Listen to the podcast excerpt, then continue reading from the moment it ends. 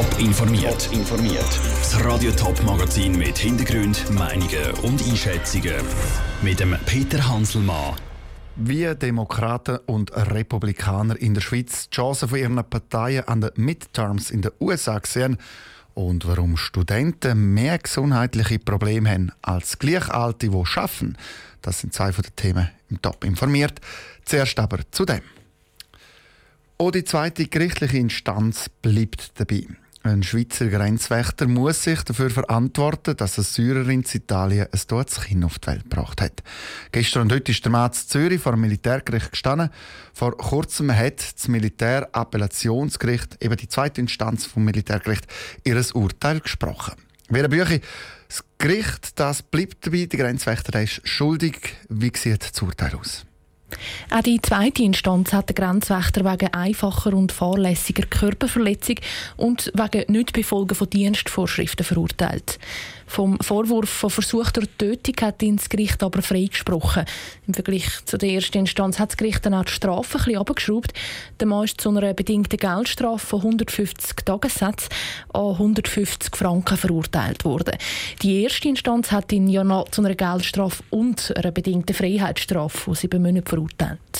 Verurteilt worden ist der Grenzwächter jetzt eben zu einer bedingten Geldstrafe. Du hast das gesagt. Vielleicht noch mal ganz kurz zusammenfassen. Ähm, was soll er denn gemacht haben? Was ist denn genau passiert?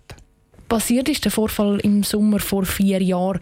Der Grenzwächter ist zusammen mit seinen Leuten dafür verantwortlich gewesen, dass eine Gruppe Syrer auf der Flucht zurück auf Italien geführt wird. Das Brig am Bahnhof hat die Gruppe zweieinhalb Stunden müssen warten. Der schwangeren Frau ist es in dieser Zeit immer schlechter gegangen. Am Schluss hat sie müssen auf einer Bahn im Zug auf Italien getragen werden. Der Grenzwächter hat als Chef auf Platz die italienischen Behörden darüber informiert, dass im Zug eine Frau mit gesundheitlichen Problemen sei, anstatt dass er sofort medizinische Hilfe angefordert hat.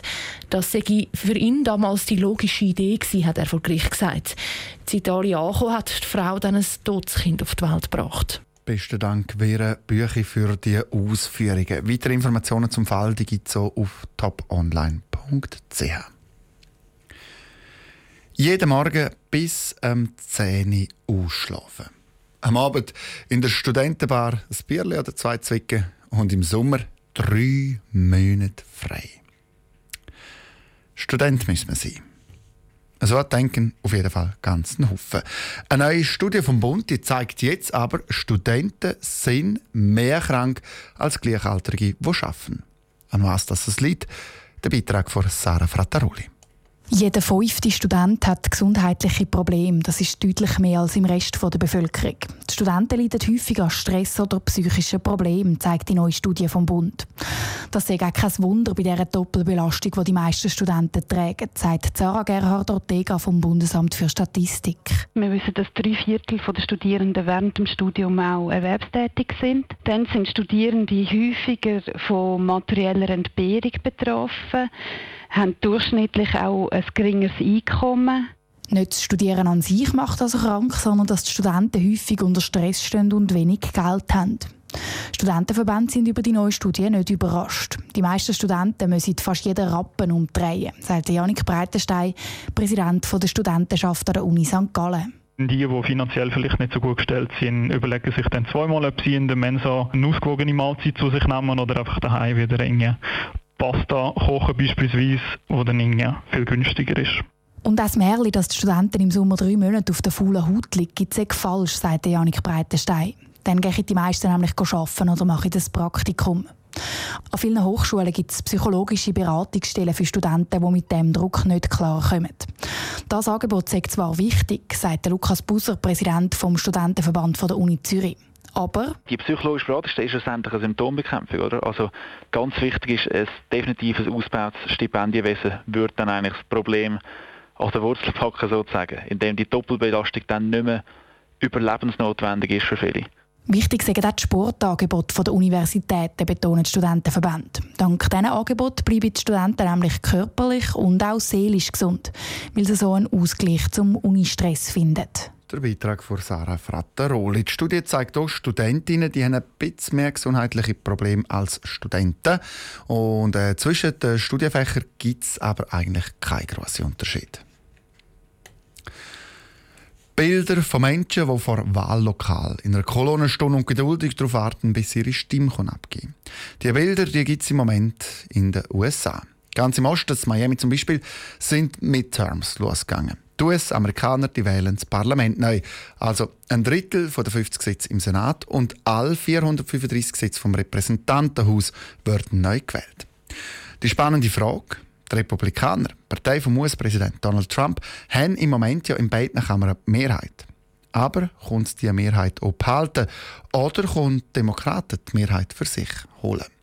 Im Beitrag von Elena Oberholzer schätzen der Republikaner Edward Florty und Demokratin René Russo die Chancen von ihren Parteien in den Midterms sein.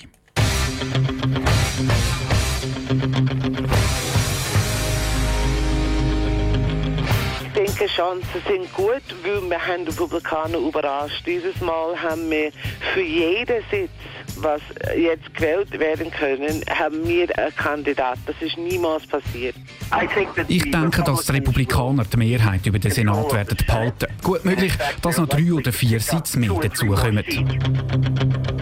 Senat ist schon wichtig, aber es ist eher wichtig, dass wir den Kongress kontrollieren können, wo momentan gibt keinen Stoppmechanismus für den Trump. Das Repräsentantenhaus kümmert sich vor allem um die Steuern, das Strafrecht und eher das alltägliche Funktionieren der Regierung. Der Senat ist zuständig für die Auslandsbeziehungen, die Umsetzung der Verträge, wo die USA eintreten.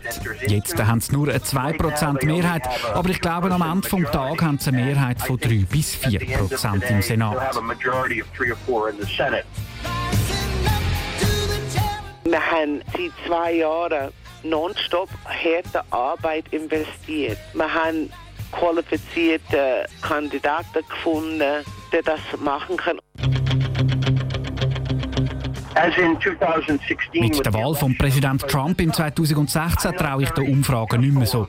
Hillary Clinton hätte nach Umfragen müssen den Wahlkampf gewinnen und die Umfragen sagen jetzt, Demokraten sollten das Repräsentantenhaus übernehmen. Wir haben unsere Wut in Aktion eingesetzt. Und darum, ich finde, dass wir es verdient können. Ich denke, dass die Republikaner gewinnen, auch wenn die Chance hochdünn ist.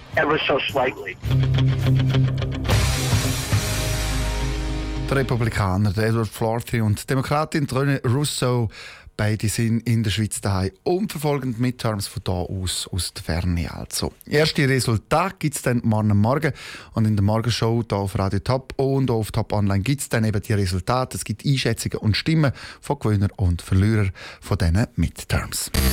Top informiert, auch als Podcast. Mehr Informationen gibt es auf toponline.ch.